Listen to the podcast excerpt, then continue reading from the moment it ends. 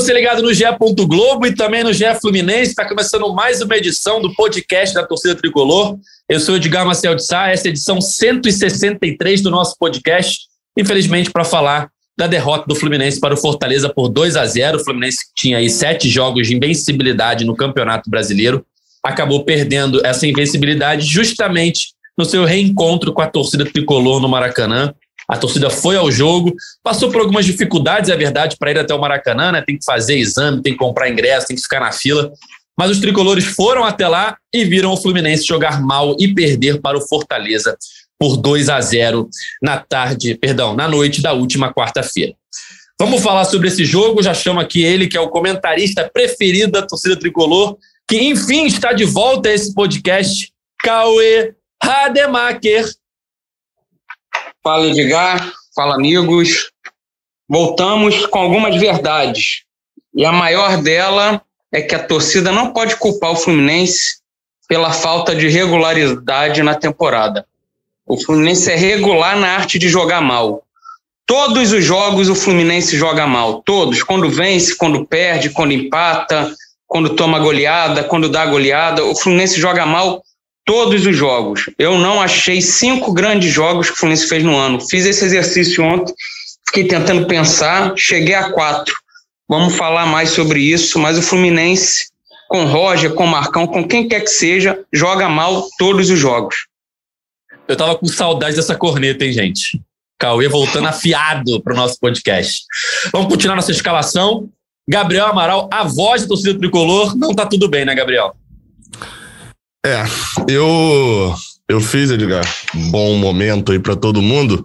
Eu queria dizer que uma frase de. Vou adaptar uma frase de um grande pensador, que é.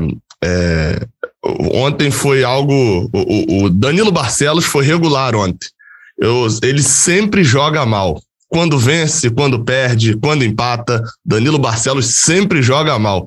Eu fiz um exercício, Edgar, e eu não achei cinco jogos que Danilo Barcelos jogou bem no ano. Fiz esse exercício com o Roger, com o Marcão. Danilo Barcelos sempre joga. É o que o Cauê foi falando. Pô, depois de Marcão dizer na coletiva que Danilo Barcelos é regular, eu tinha, não ia poderia perder essa piada de que o Fluminense é regular, Danilo Barcelos também é. É isso. Tô rindo pela é primeira vez desde ontem antes do jogo. o ritmo é esse. E, é, e o que o Fluminense mais chegou perto de fazer um gol foi justamente com o Danilo Barcelos, né? Uma bela cobrança de falta no travessão. Por muito pouco ele mostra, Fluminense abriu o placar. O que mostra bem como foi o jogo. Vamos completar nossa escalação de hoje com ele que acompanha o dia a dia tricolor no GE. Globo, Felipe Siqueira. Tudo bem, Siqueira? Fala, Edgar. Não, não tudo bem, né? Também, né? É, de cobrir derrota também nunca é legal. É, a torcida do Fluminense estava empolgada, animada, né? 577 dias longe é, do time. E aí não foi esse reencontro não foi como esperava, né? Todo mundo esperava, o Fluminense estava embalado, sete jogos sem perder no campeonato, como você falou, e todo mundo esperava mais uma vitória e tal. Uma atuação muito ruim do Fluminense, não só uma derrota, mas uma atuação ruim do Fluminense, pouca criatividade, pouca chance de gol. E aí o final fica aquele o, time sai sob vaias, é, merecidas pela atuação e tal. Vamos debater aí sobre quem, quem não foi bem, quem deixou a desejar, por que o, o Fluminense é, não conseguiu, se alguém sentiu, se alguns jogadores sentiram a pressão da torcida, tem muita coisa para debater aí. Bom, é uma derrota que foi construída em dois gols de bola parada, né? Dois escanteios ali no segundo tempo, gols do Benevenuto e do Tite. E eu queria ler aqui um pouquinho da análise que nosso Thiago Lima, ou Noel, fez aqui no GE. Globo. Ele falou o seguinte, e eu quero depois que vocês analisem, em cima da análise dele. Fluminense leva a nó de voivoda e não foram apenas os garotos que sentiram a pressão. E aqui no jogo ele fala um pouquinho da mudança que o Voivoda fez no time do Fortaleza. Né? O Fortaleza vinha de uma derrota de 3 a 0 pro Atlético Goianiense em casa. Aliás, Atlético Goianiense, que é o adversário do Fluminense no final de semana. É, vinha de uma derrota em casa por 3 a 0 e aí o Voivoda fez umas mudanças no time, segundo aqui o nosso querido Noel. Ele surpreendeu o Marcão ao arrumar uma equipe que entrou para se defender, tirar a velocidade do ataque tricolor e apostar nas bolas paradas. É, ele fez três mudanças, perdão, cinco mudanças no time, espelhou o meio-campo do Fluminense com uma trinca de volantes E além disso, sem a bola, ele plantou os alas para do dobrar a marcação pelos lados, impossibilitando né, a atuação de Luiz Henrique e Caio Paulista. E eles ficaram ali mais presos, sem muita opção, sem muito espaço. Enfim, Cauê, eu queria saber o que você viu desse Fluminense Fortaleza, o que você viu desse Fluminense que não jogou bem, qual foi a sua análise? Falamos aqui um pouco da análise do Thiago Lima. Qual foi a sua análise desse jogo em que o Fluminense perdeu sua invencibilidade de sete jogos no Brasileirão? É, foi, um, foi, mais um jogo horroroso. Eu, eu, acho que eu, durante o ano inteiro eu abri assim o programa, falando mais um jogo horroroso, mais uma péssima atuação. E o primeiro tempo foi, de, foi péssimo dos dois lados, né? Foi um jogo horrível. O Danilo Barcelos bateu uma falta na trave ali no, nos acréscimos do, do primeiro tempo. O Fluminense não fez absolutamente nada e o Fortaleza também não. Aí o que aconteceu no intervalo? O, o treinador do Fortaleza não gostou da atuação do time e mudou os dois atacantes. E começou a, a marcar em cima, mas em cima o Fluminense ganhou dois escanteios. E depois o Fluminense vem falar, ah, foi o, Fred, o Marcão, ah, nos detalhes ali, é, na bola parada, cara, todo mundo sabe que o escanteio, a bola parada de Fortaleza é forte. E o Fluminense sabia, o Fluminense foi tipo um marcador do Garrincho, mais um João do Garrincho, sabia para onde ele ia driblar e, e, era driblado do mesmo jeito. O Fluminense foi um João do Fortaleza ali. Tomou dois gols iguais, sabe? Mino e Lucas Claro, mal demais nos dois lances. Marcos Felipe no segundo titubeou para sair. E o Fluminense foi incapaz de reagir, de tentar qualquer coisa ali dar um, um mínimo de esperança para os 3 mil torcedores que foram e depois ainda foram responsabilizados por alguns de falarem que, ah, não, os jogadores sentiram peso, se não tivesse a torcida, poderia ser diferente, buscar o empate. Cara, o Fluminense não jogou absolutamente nada. O Luiz Henrique não conseguiu fazer nada. O Caio Paulista, desde que voltou de lesão, está numa péssima fase, está meio Caio Paulista versão 2020 não voltou a jogar nada, sabe? O Fred, eu, eu, eu, eu falo. Oi? Só para não perder isso aí, falaram que o Fluminense queria comprar Caio Paulista, mas só tinha dinheiro pro Caio Paulista 2020. Aí comprou esse é. mesmo, porque não tinha dinheiro pra pagar o do Caio Paulista 2021. E, não, e, não pagou a atualização. E, e, e tava caro, né? Porque foram uns 8 milhões de reais por metade do Caio Paulista. Não foi uma compra Foi só o Caio. Ali. O Paulista não. Foi só o Caio. Vai ver é lembrando, isso. Lembrando que ele era formado em Xerém, né? Pagou 8 é, milhões aí, não sei quantos. Por um jogador que era formado aqui foi dispensado. Por metade, enfim. Assim, aí você pega. O Danilo Barcelos ontem não fez o pior jogo dele. Mas, cara, é, ele, ele pagou ontem as vaias nele, foi o conjunto da obra, sabe? Torcida irritada com a atuação do time. Primeira bola que ele pegasse ali, perdendo o jogo, tomou as vaias. E culpa é de quem contratou, de quem deixa lá tanto tempo, né? E tem contrato ainda de mais um ano, porque o Fluminense venceu na época a concorrência do Cruzeiro pelo, pelo Danilo Barcelos. É, essa derrota, para mim, é, ilustra o que tem sido o, o ano do Fluminense, sabe? Eu acho um milagre o Fluminense ter 32 pontos na tabela, sabe? É, precisar de mais 13 aí para não cair. Porque o Fluminense joga muito mal todos os jogos. Eu fiquei pensando ontem, cara, que grandes atuações o Fluminense teve no jogo. Vocês podem até ajudar o amigo ouvinte, depois pode mandar aí no Twitter se lembra de alguma outra. Eu puxando pela cabeça, eu lembrei contra o River Plate na Argentina, o Cerro Portenho no Paraguai, o Bragantino, jogo de ida da Copa do Brasil no Maracanã, e o São Paulo na estreia do Brasileiro no Morumbi. Foi 0 a 0 mas foi um bom jogo do Fluminense de 90 minutos. Para mim foram os únicos... eu, acho, é, eu acho que dá para citar também, assim, até pelo contexto, do Atlético Mineiro na estreia de Marcão. Porque por mais que tenha tomado o um empate no final e o Atlético tenha pressionado, era o Atlético líder do campeonato e o Fluminense teve a chance de matar o jogo com o Gabriel Teixeira. Foi um erro individual, né? Poderia ter matado Foi, o jogo e ganhado a partida gol depois, é. Então, acho que esse dá pra citar. A gente, a gente enche no máximo uma mão, sabe? Citando às vezes que o Fluminense jogou como Fluminense num ano, sabe? Foram sei lá quantos jogos já, 50, 60, não tem nem noção de quantos jogos foram. E, cara, é, ontem um amigo meu falou: pô, ver o jogo do Fluminense é igual aquela aula chata que você ia na escola e tinha que sentar para ver que era obrigado, sabe? A gente é, é obrigado a ver, o torcedor é obrigado a ver, porque torce pelo Fluminense, ama o Fluminense, Aí você sente sabe que não vai sair nada. Torce por um gol cagado, sabe? Ou por um Luiz Henrique inspirado nos últimos jogos. E mas bom futebol você sabe que não vai ver. Sabe que se fizer 2 a 0 depois vai tomar um gol, vai ser sofrimento, ou vai entregar como entregou contra o Cuiabá. Essa tem sido a tônica do Fluminense aí. Por isso, as vaias, sabe, de, de do torcedor que está engasgado aí um ano inteiro vendo pela TV, o cara que foi lá, total direito de se manifestar, de vaiar. E é a tônica do Fluminense 2021 é essa aí. Siqueira falou, né? Eram mais de 570 dias sem o torcedor no estádio.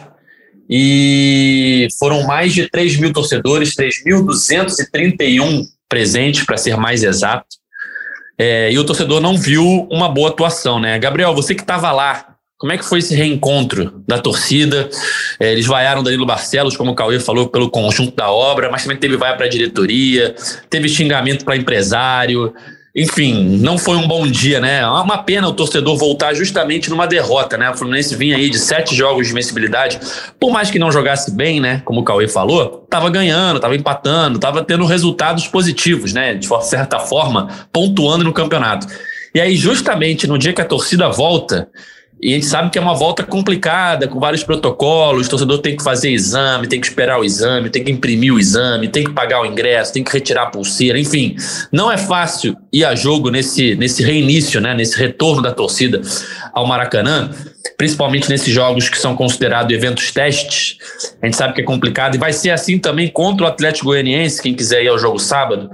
É, e justamente nesse dia, nesse reencontro, o Fluminense joga mal e perde que, que você viu lá no Maracanã, Gabriel, do, do reencontro com a torcida? É, eu, assim, eu fiz até o processo, por mais que eu, tenha, eu credenciado para o jogo, né, é, como jornalista, mas eu quis fazer o processo da torcida padrãozinho, de comprar o ingresso. Eu já teria que fazer o teste, né, que a imprensa agora é, é exigido o teste também. Aí eu falei, eu já vou ter que ir a Laranjeiras fazer o teste, vou fazer o processo de compra do ingresso, porque eu sou sócio, então não teria um custo já vou ter que fazer o teste mesmo, fazer a troca de ingresso. Eu levei, é, e aí eu nem estou considerando a parte da minha casa, não, porque eu sei que eu moro longe. Então, estou até desconsiderando o, o, processo ali da minha casa até Laranjeiras, mas entre eu entrar em Laranjeiras, sem ingresso, sem teste, sem nada, e sair com o ingresso, o processo ali só, foram quase quatro horas. É, e isso na tarde de, terça, de quarta-feira. Quem estava lá na terça demorou mais tempo e não pegou o resultado, só pegou na quarta. E quem chegou depois de mim também demorou mais tempo, porque quando eu saí de lá, seis e pouquinha, tinha umas 200 pessoas na fila, entre 150 e 200 pessoas. Isso em Laranjeiras. Então, assim, foi um sacrifício. Quem foi, foi pensando em, eu acho que, em duas coisas principalmente, que era a saudade né, de ver um jogo do estádio, de estar no estádio, e o, o, o, o, bom momento do time, a, a, sequência invicta no Brasileirão, a possibilidade de vitória, o cara quer participar da história, né? Bem, no final das contas participou da história, né? Primeiro jogo do Fluminense pós-pandemia com o público, um cara participou da história. A história que não foi boa, mas participou.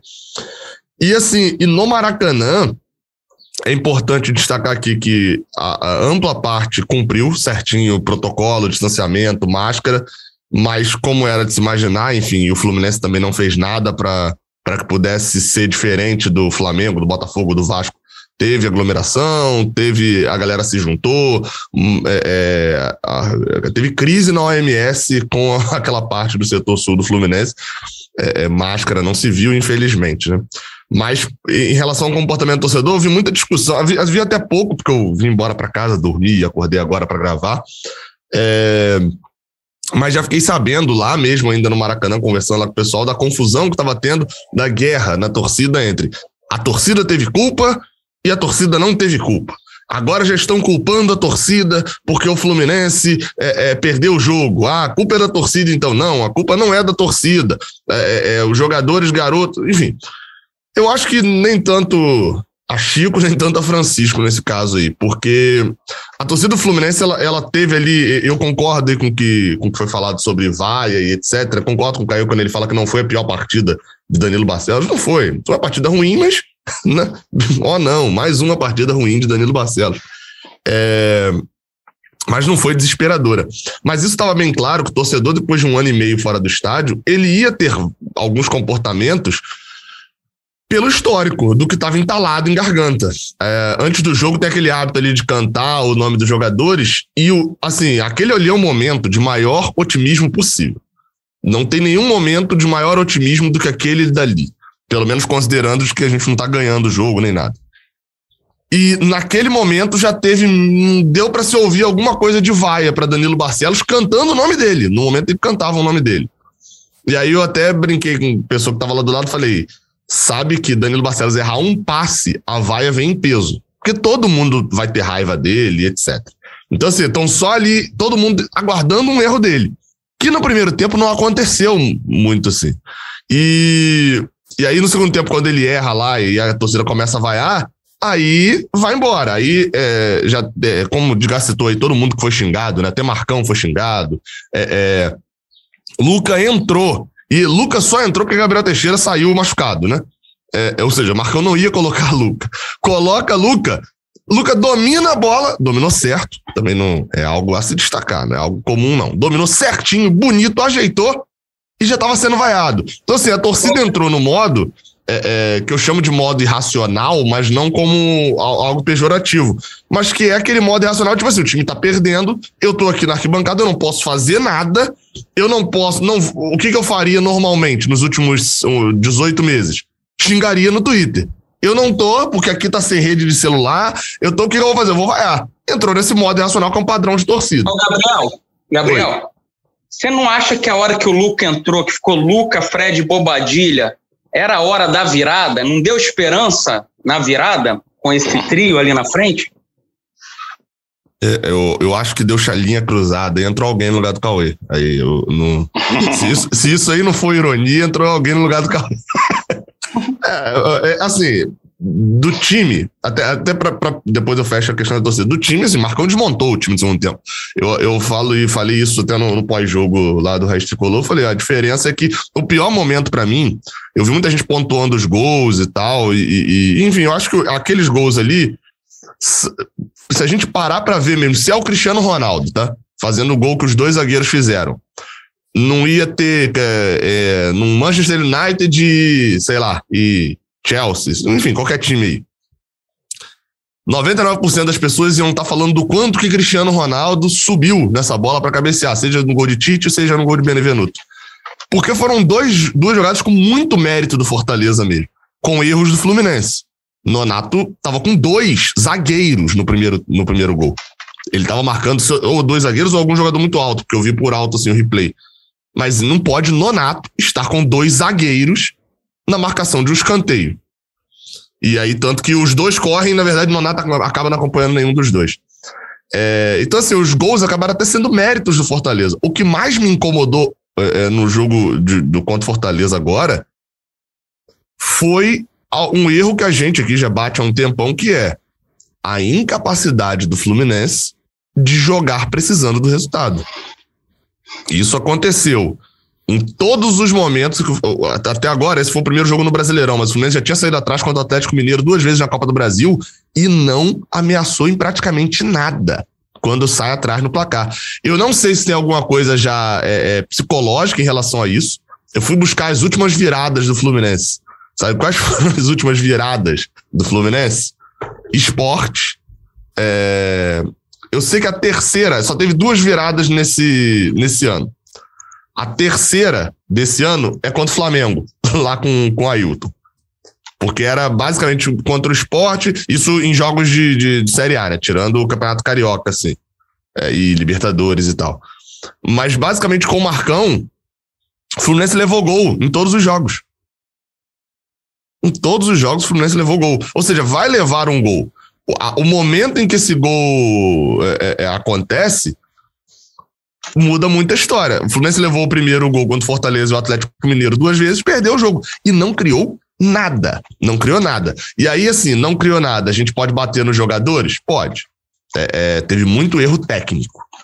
Agora, as mexidas de Marcão também não ajudaram em nada para essa criação.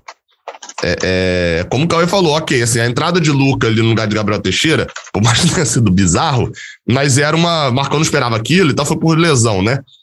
É, mas ele colocou o Gabriel Teixeira por dentro e abriu áreas. Ele não botou, pelo menos o que me pareceu lá da arquibancada, é que ele não botou áreas por dentro e abriu o Gabriel Teixeira. O Gabriel Teixeira vem mal, assim, já vinha mal antes da lesão, voltou e continua. É, é parece que ainda tá lesionado.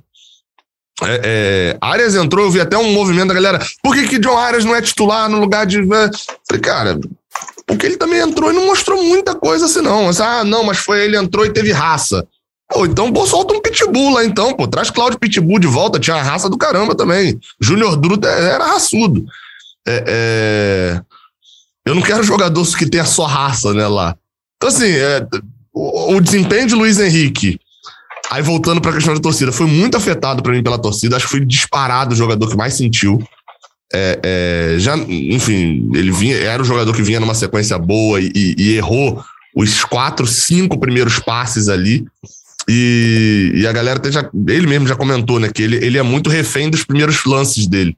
E se os primeiros lances dele não encaixa, não encaixam, ele se perde no jogo. E acho que isso aconteceu ontem e ele não conseguiu voltar mais para o jogo. É, é, e olha que a torcida nem vaiou, até aplaudiu o Luiz Henrique na saída, né? É, é, mesmo que a partida dele tenha sido muito ruim, mas aplaudiu pelo histórico. Acho que o Luiz Henrique é bem o, o, o, o, como a torcida ontem agiu por esse um ano e seis meses fora. Ela aplaudiu pelo histórico, vaiou pelo histórico, por mais que alguns fizessem sentido. Aí, assim, agora o que a gente vai precisar ver é, é esse efeito a longo prazo. Passou o primeiro, primeiro jogo. Os jogadores já sentiram todo o peso de um jogo horrível no Maracanã, né? Que é, jogo horrível é aquele que não vai a só jogador. Xinga presidente, xinga. Tô, qualquer um que vê pela frente xinga. Olhou, qual é o seu nome? Márcio. Olhou pro cara do lado na arquibancada. E xinga o Márcio também do lado. E começa, você procura alguém para botar a culpa. Esse é o pior jogo. Vamos ver se vai dar uma melhorada, né? Te falar que assim. É, é, deu uma. Aí agora, pessoalmente, deu uma desanimada ontem eu me animei olhando a tabela do Brasileirão, porque, até para fechar, que eu já falei pra caramba. Quando o Cauê começou falando aí, eu não sei como o Fluminense tem 32 pontos, eu pensei nisso ontem. E aí eu fui ver a tabela, Cauê, e o esporte tem 23. O esporte ficou quase 600 minutos sem fazer um gol. O esporte tem 13 gols no Brasileirão, e se tirar as duas últimas rodadas, ele não tinha um gol de bola rolando. É, é, e ele tem 23 pontos. Da onde que surgiram esses 23 pontos do esporte? Não sei. É porque o campeonato é horroroso. O campeonato tem um nível técnico muito baixo. E esse, para mim, tá mais é, é, é, saltando aos olhos isso, a partir do momento que a gente não tem Cruzeiro, Botafogo e Vasco, e São Paulo, Grêmio, Bahia e Santos.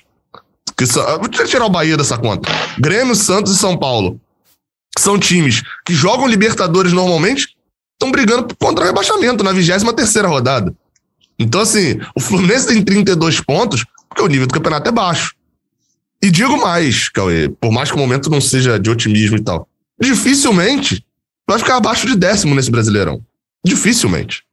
É, é, o Fluminense está mantido na briga contra a Libertadores. É, aliás, a frase está boa. O Fluminense está mantido na briga contra a Libertadores. Vai brigar contra a Libertadores até o final vai brigar. E é capaz de perder a briga e acabar indo para a Libertadores.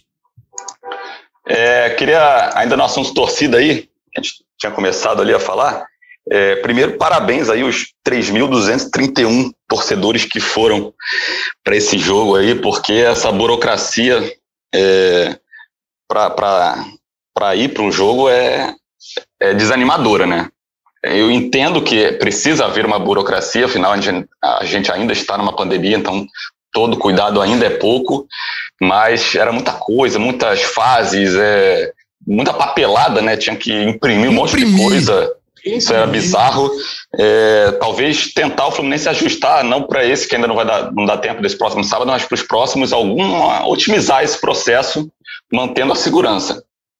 Mas é, não cheguei a acompanhar, né? Eu, eu não estava no jogo ontem, cobrindo o jogo em loco, foi o Thiago Lima, o Noel, que estava cobrindo em loco, mas assisti, vi as reações da torcida pela TV, né? Aí fica uma impressão um pouco diferente ali do que estar lá, né? É, não acompanhei ainda a discussão ali do, do Twitter, se a torcida atrapalhou ou não. Eu acho que não dá para culpar a torcida de, de, de, placar, não. Acho injusto, assim, porque sem torcida, então acaba o futebol, né? Porque futebol, né, como esporte, competição, entretenimento, tudo que a gente entende, a torcida é, é, é o elemento crucial né, dessa equação. Então, a torcida é a essência do futebol. Acho que o Fluminense, se tivesse sem torcida o jogo, perderia do mesmo jeito, pelo que jogou, tomaria os mesmos gols, talvez até é, não tivesse um pouco mais de, de reação, talvez até com, sem público se acomodasse mais ali no segundo tempo e reagisse menos. Por outro lado, o Fluminense acabou ficando um pouco à flor da pele, né? Você vê a própria reação do Fred, que a gente pode falar depois, é um exemplo de como o Fluminense estava à flor da pele. Alguns, alguns jogadores podem ter sentido, principalmente os mais jovens, é, essa questão da torcida. E até o Fred, né? Pode ter sentido essa pressão de querer entregar um resultado positivo depois de tanto tempo da torcida longe. O Fred, especificamente, por ser o reencontro dele com a torcida desde que voltou ao Fluminense. Mas acho que a torcida não teve esse papel determinante na derrota, não. Acho que a torcida estava com mais é, reclamações represadas, né? Tipo, Danilo, o torcedor queria, tava um ano, mais de um ano, querendo vaiar o Danilo Barcelos. Primeira oportunidade, como o Gabriel falou, o cara errou ali no. Ele fez um primeiro tempo bom, né? Razoável, bom não, mas razoável ali na média do time. No segundo tempo, primeiro lance que ele errou, acho que ele cede o escanteio que sai o gol, né? A torcida já cai em cima, não pela atuação dele especificamente naquele jogo, mas pelo, aquela vontade represada de vaiar o Danilo Barcelos. Mesma coisa do Luca, né? A galera queria vaiar o Lucas já desde o ano passado, aí entrou, ele apareceu, ele subiu a placa, vou vaiar. Mário, né, também, é, até o Uran foi, foi alvo de vaia. Acho até. Uran, Uran, acho que... Siqueira, eu, eu, só para perguntar, porque eu realmente, eu não sei se eu ouvi e não entendi, mas teve, o Duran saiu na, na, na TV, ou porque TV eu realmente não, não ouvi. Não. Eu, eu vi as pessoas relatarem. Não, não vi. Ah, é, na, não deu para TV, não deu para na TV ouvir direito. Ah, só acho injusto ali ter chamado o Marcão de burro quando ele botou o Samuel Xavier, né? Porque foi quando o Nonato sentiu e ele botou o Samuel. Ah, pra, então. Do estádio deslocou, não deu para entender que o Nonato sentiu, não. Então é, talvez deu, seja isso. Deslocou o Calegari para o meio. A outra opção seria botar o Wellington. Aí sim que ele ia ser chamado de burro mais forte, né? Mas é, não digo nem assim que o Marcão fez, fez boas escolhas, né? O Marcão não foi bem na, na partida, é, mas essa especificamente essa essa ofensa da torcida ali de burro ali foi foi um pouco exagero ali a torcida acho que passou do ponto talvez por como você falou não ter entendido ali que era no lugar do Nonato que o Nonato ali eu não sei se tinha cansado sentido alguma coisa ali mas ele tinha que botar alguém no meio de campo é, e botou o Calegari e botou o, o Samuel Xavier na lateral. Siqueira, posso fazer uma pergunta então, que aí fica aberta aí, que pra, porque me fizeram muito essa pergunta ontem na live. Se a primeira opção dele para volante, ali, para compor esse meio de campo, era botar Samuel Xavier e deslocar Calegari pra, pra volância, o que, que o Wellington tava fazendo no banco? Pois é, talvez o Wellington é a primeira opção para primeiro volante se o André saísse, talvez ele botasse o Wellington. Mas eu acho até interessante essa, essa opção de deslocar o Calegari, porque Calegari também sabe jogar como volante, né? jogou na base assim, uma parte da base. E o Samuel Xavier, antes da queda de, de rendimento dele, estava jogando bem como lateral. Então, acho uma opção interessante para usar durante o jogo. E o Calegari estava fazendo uma partida ruim como lateral, né? Diga-se também, né? A gente tem que salientar. Ele jogou bem no jogo anterior, mas nessa partida de ontem, ele estava fazendo uma partida ruim, tão ruim quanto do Danilo Barcelos, ou até pior em alguns pontos. Assim, não, não foi uma boa partida do Calegari, não. Uma partida, claro, abaixo de praticamente todo mundo ali. Destaco apenas o André e o Arias, que a gente pode também desenvolver um pouco mais à frente aí. Gabriel, acho que a pergunta principal era por que John Kennedy não estava no banco. Exato. A, a, o complemento era esse. Tudo bem é? que assim, sejamos sinceros também, que enfiar John Kennedy ali nesse jogo também. Não, não. É, é não, sim, sim, eu entendi a lógica. Eu digo assim, isso. Só, e só enfiar ele John Kennedy seria maluquice, mas é isso, né? É, é... Por que, que o Wellington tá fazendo ali há, uns 15 jogos? Se ele é, é, Eu entendi até a lógica do Siqueira, né? Talvez se o André tivesse saído, entraria o Wellington. Não vou te falar, Siqueira, eu não teria essa certeza toda. Aí, com torcida no estádio, não teria essa certeza toda de Marcão ali, não. De chamar. A, a, o ato de Marcão chamar o Wellington era o 3 a 0 do Fortaleza pro torcedor. Assim, é, é, eu acho que seria. Se, se Danilo Barcelos está no banco e entra, se, a reação seria pior ainda do que foi. Imagina o Wellington. Eu acho que o Wellington é o jogador mais odiado desse elenco do Fluminense com base na torcida. Então, eu não sei se o Marcão teria essa coragem ali de chamar, não. Então, pra que que leva, né? Enfim. É, é, não é à toa que o Fluminense eu... em todo o segundo tempo vai mal, né? O John Kennedy precisa ter um ano maravilhoso no sub-23 para subir aos profissionais e ficar, né?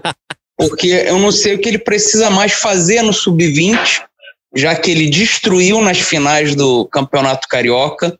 É, ele sobra ali no sub-20. Eu não sei o que ele precisa fazer mais para estar tá pelo menos no banco, sabe?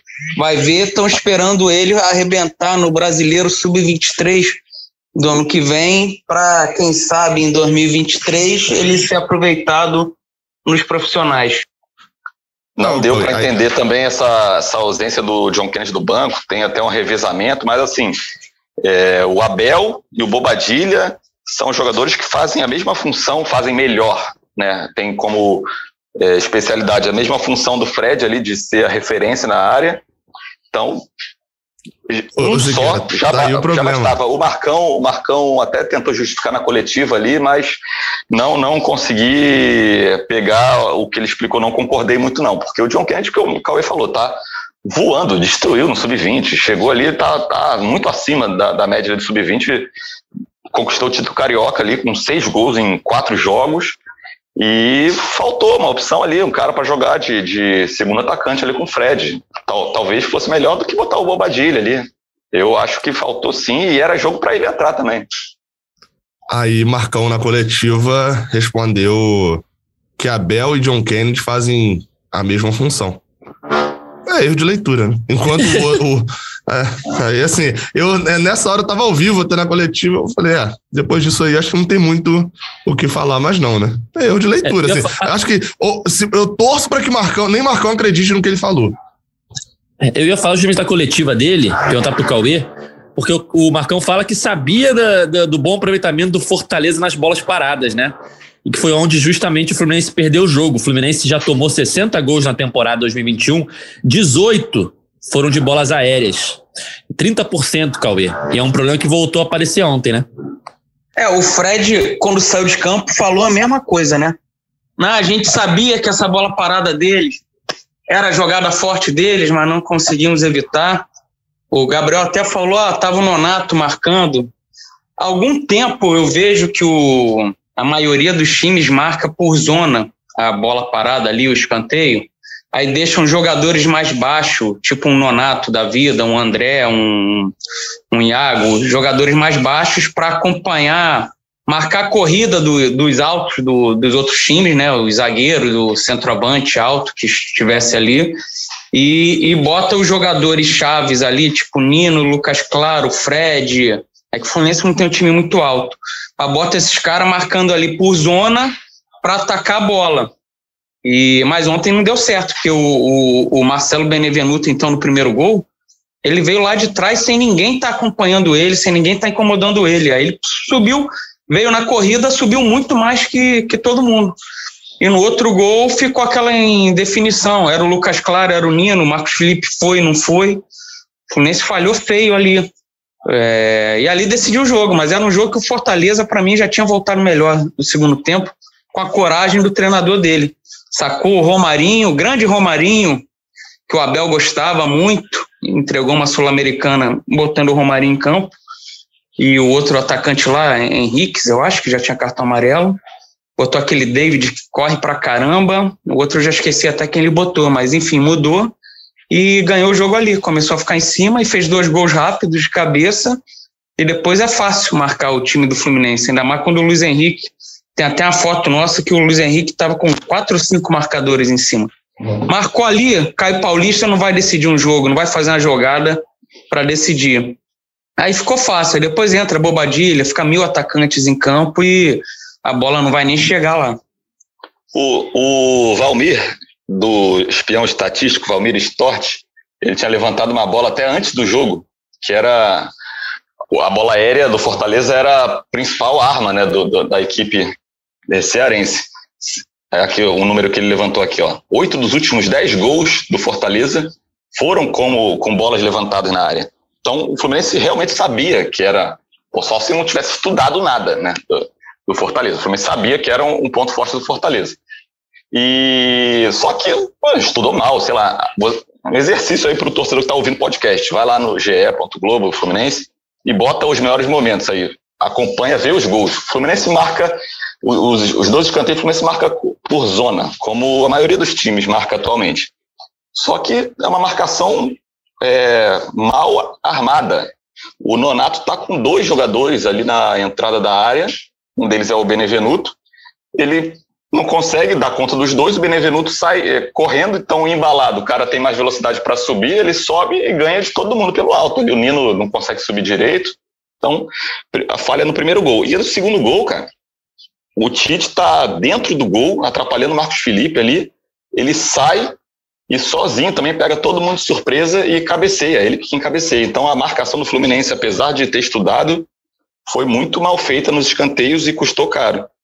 E outra coisa, Siqueira, assim, só aproveitando o ensejo, o Lucas Claro faz um ano muito abaixo do ano anterior também, né? Sim, Vem sim. falhando assim com regularidade. Ainda é melhor que o, para mim, ele do que os reservas dele. Mas mesmo assim, o, o, ano do Lucas Claro é muito abaixo do ano que ele teve em 2020.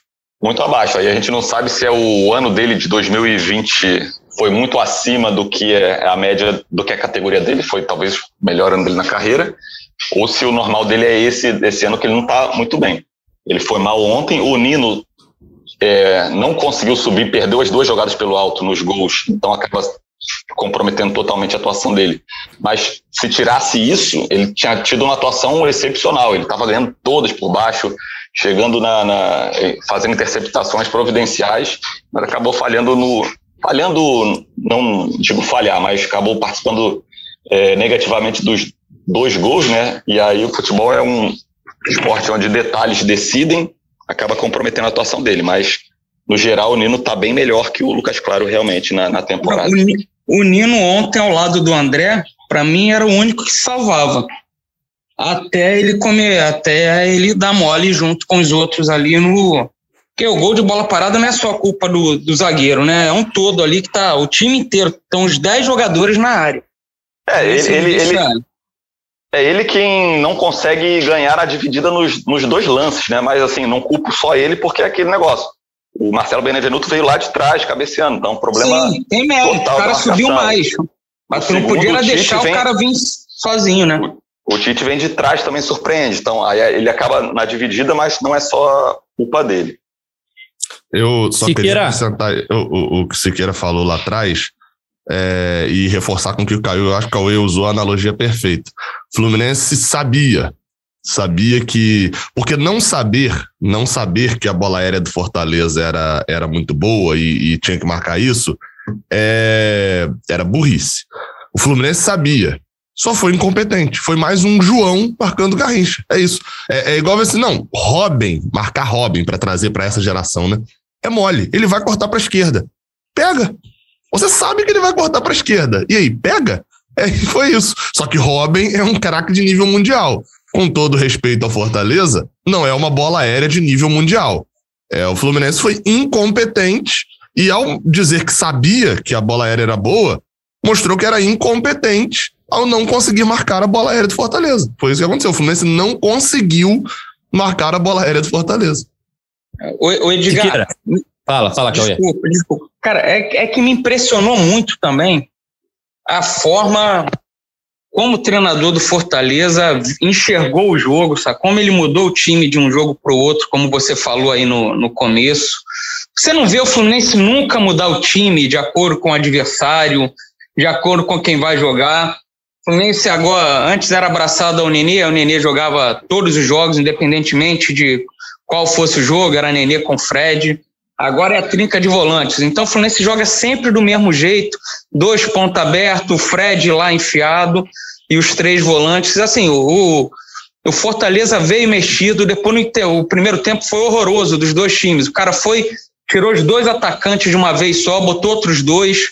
Você não vê nunca, você não vislumbra nunca o Fluminense indo jogar um jogo, mudando a escalação, botando de repente o John Arias por dentro, tirando um volante, ou não, vamos pegar o, o, o, Atlético Mineiro lá no, em Belo Horizonte, então vamos mexer aqui, vamos com quatro no meio de campo, só o Luiz Henrique, sem o Fred, sei lá, sabe? O Fluminense não faz isso, não mexe no, no intervalo. O Marcão ia esperar ali os 15 minutos, continua 0 a 0 15 minutos, aí tirar o Caio Paulista, botar o John Arias, aí depois tira o Fred, bota o Bobadilha, tira o Luiz Henrique, bota o Gabriel Teixeira, ou o Luca, que o Marcão gosta muito, e assim a tocar até as substituições a gente já sabe quais seriam.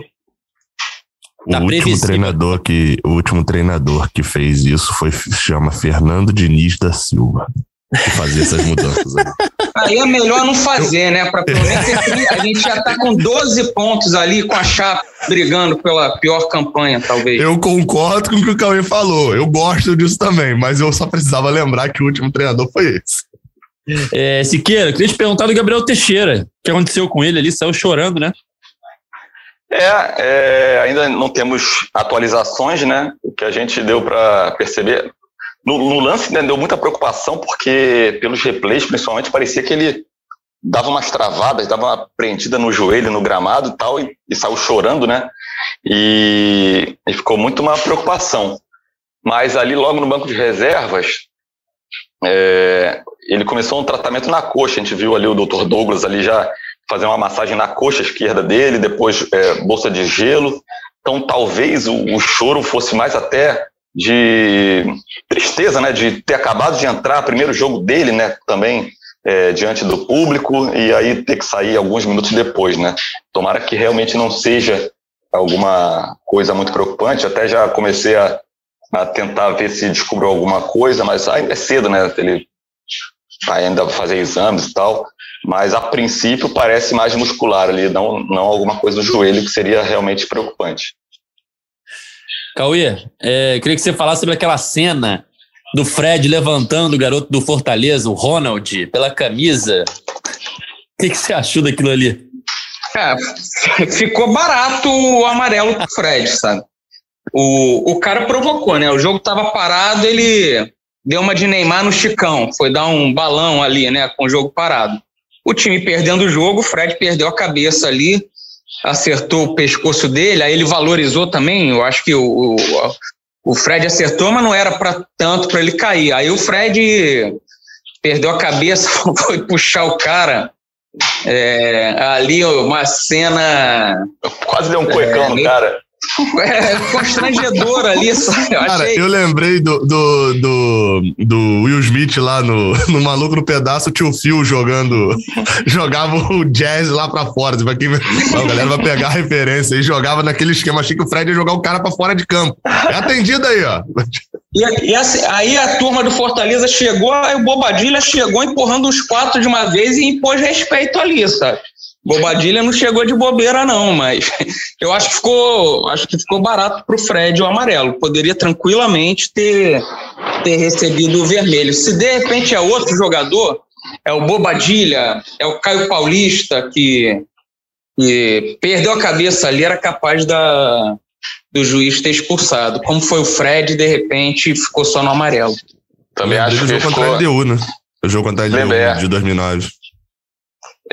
Também acho que foi barato. Eu, eu lembrei também de, dessa, dessa, desse jogo aí da LDU. O Fred, capitão, né, jogador mais importante do time, e acaba perdendo a cabeça, né? É, o, e ainda mais agora, é muito mais experiente do que naquela época. O Fred, não, não lembro se ele era capitão naquela época, mas agora, muito mais experiente, ele perdeu totalmente a cabeça. Era, era assim. Eu acho que é muito daquela que eu falei no início do podcast, a pressão de entre, ter, era o reencontro dele com a torcida do Fluminense desde a volta e ele queria muito, né, dar uma, um resultado positivo para a torcida, recompensar a torcida, né, por todo esse carinho que a torcida tem por ele que demonstrou de novo nessa volta. E aí acho que ele ficou muito nessa vontade e acabou perdendo totalmente a, ali a, a noção ali. É claro que irrita, né, o cara ali com o jogo parado dar um balãozinho ali meio, meio meio, meio humilhante ali né, naquele, naquele lance, mas também não justifica o Fred dar aquele empurrão na, na goela do cara, na garganta do cara. Já podia ter sido expulso ali.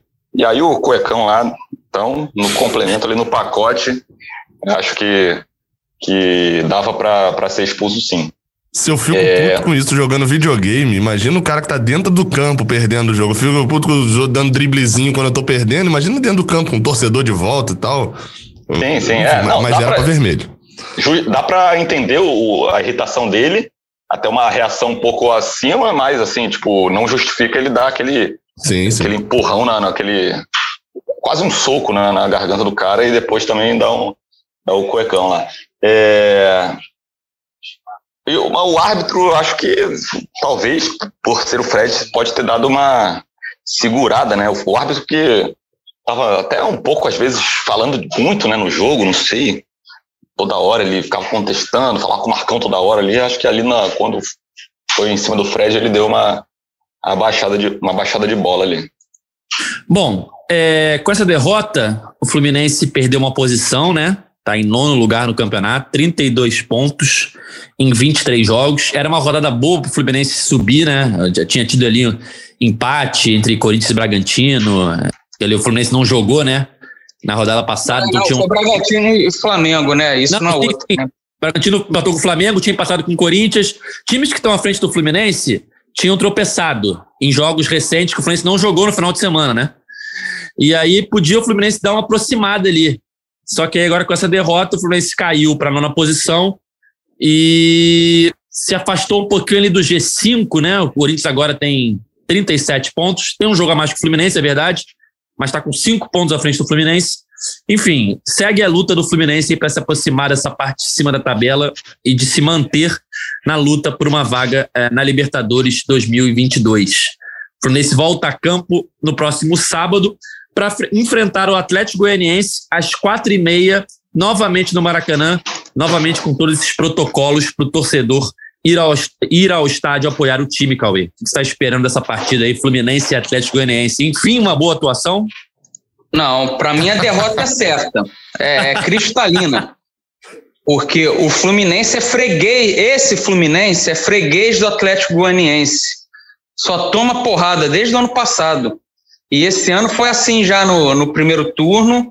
Eu lembro até, eu esperava coisa melhor, porque o, o Mário deu uma entrevista em alguma coletiva, que ele, o, não sei se foi coletiva ou se foi entrevista para o GE que ele deu, enfim, que ele falou que o, eles tinham chegado no fim da temporada à conclusão porque o Fluminense tinha perdido tanto para o Atlético Goianiense, que, que, o estilo de jogo do Atlético Goianiense e tal, e como se fosse algo corrigido, mas o primeiro turno que a gente viu foi o Atlético se impondo e atropelando o Fluminense. Então, um, eu não espero uma vitória, não. Sendo bem sincero, acho que o Atlético Goianiense vai engolir o Fluminense, ainda mais se o Fluminense jogar o que jogou.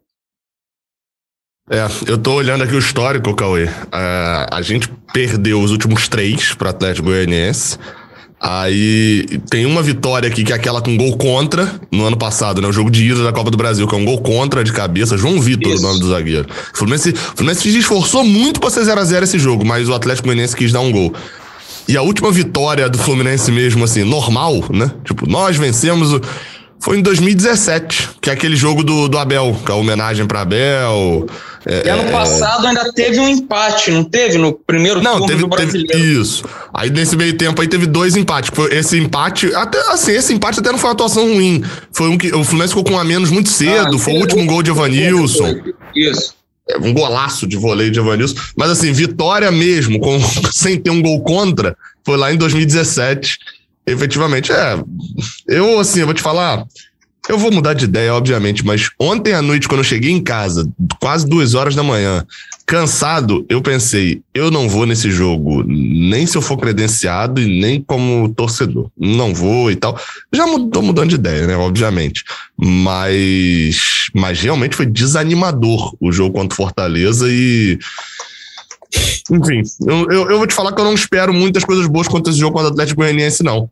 Mas olhando para a tabela, como o Edgar fez, eu venho falando que após esse jogo contra o Atlético Goianiense é, é, vai ter ali um, um buraco na tabela. E se a gente olhar hoje, tá. O, o, ok, o Corinthians e Fortaleza tem jogos a mais, mas Bragantino, Atlético Paranaense, Internacional e Fluminense têm o mesmo número de jogos 23 jogos. Todos eles estão devendo um jogo, né? E o Fluminense sábado define se o Atlético Goianiense entra na brincadeira ou se esse espaço vai surgir. porque o Fluminense ganhando é, vai ficar dois pontos do Corinthians, né? Dentro da tabela ali mesmo, com o mesmo número de jogos. E o Fluminense perdendo, o Atlético Goianiense ultrapassa ele. Provavelmente o Cuiabá talvez ultrapasse também, América Mineiro, e o Fluminense fica no, no bonde de trás. É um jogo importantíssimo até pela sequência que vem depois, né? Porque a sequência que vem depois é somente Corinthians, Atlético Parana... Corinthians, Atlético Paranaense, fora de casa, um Fla-Flu e o Santos fora de casa. E o Ceará é, fora de casa. São é nessas horas que o time cresce. É nessas horas que o time cresce. no Fla-Flu, né? Só, só no Fla-Flu, porque nos já, outros aí... Já muda o meu palpite. Sábado é vitória. O torcedor que for, que for guerreiro para entregar tanto papel, imprimir, blá blá blá, o torcedor verá uma grande exibição e sairá com a certeza da Libertadores. Gabriel, essa derrota para o Fortaleza também foi ruim nesse sentido, né? O Fortaleza estava com 36 pontos, o Fluminense tinha 32. O Fluminense, se ganhasse, ia ficar um do Fortaleza. Agora perdeu, tá 7. 39 é. a 32. Jogo de seis pontos, né? Ficaria é. um com um jogo a menos, né? Na verdade. Um com jogo a menos. Um... Agora tá a 7 com jogo a menos. É, andou para trás. Eu tô olhando, é. eu tô com medo realmente. Eu, eu fui ver a tabela aqui e, e, e, é verdade. Depois desse jogo contra o Atlético Goianiense, são cinco jogos do Fluminense em que ele não é mandante de fato, né? Porque cinco jogos seguidos. Porque tem quatro fora de casa: Corinthians, Atlético Paranaense, Santos e, e Ceará. E o que é em casa é um Fla-Flu, né? Porque não tem a questão de viagem, não, não tem gramado diferente, não tem nada. É, é, então, assim, são cinco jogos. Meu Deus, só tem que ganhar Atlético Goianiense. Agora, agora eu vou no jogo. Agora eu já fiquei até mais preocupado, de verdade. Tem, tem que ir nesse. Enfim, vamos chegando ao fim da nossa edição 163 do podcast é Fluminense. A gente tinha convidado para essa edição a Jéssica Martins, que foi a campeã do Cartola em setembro com o time Fluboteco FC 2021, mas não deu para participar dessa edição.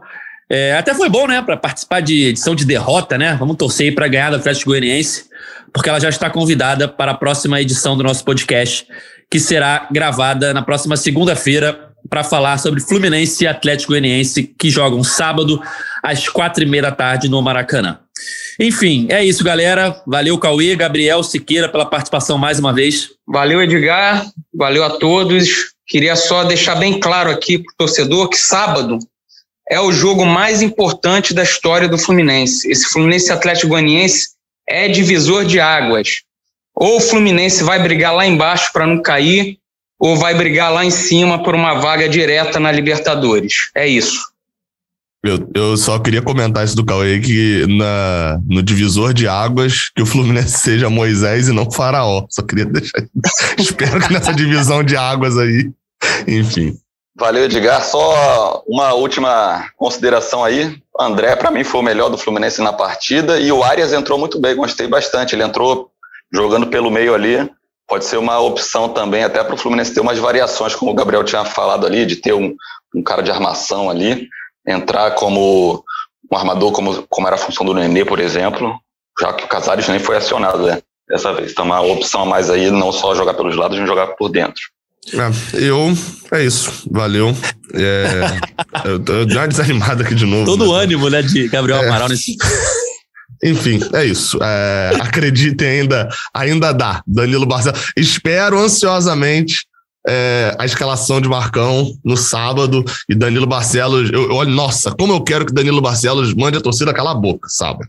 Queria muito, nossa, eu queria muito calar minha boca sábado, com três gols de Danilo Barcelos e duas assistências e uma bela goleada e uma boa dose de sono, obviamente, para isso tudo acontecer com os nossos sonhos. Enfim, valeu.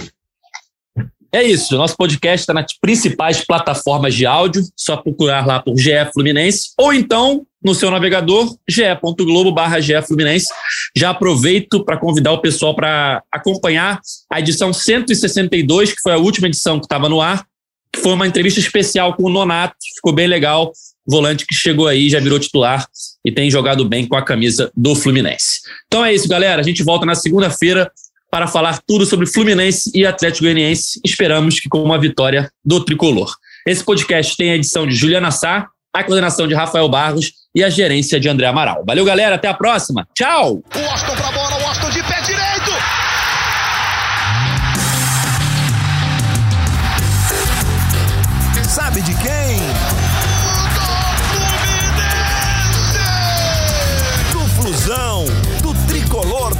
Laranjeira.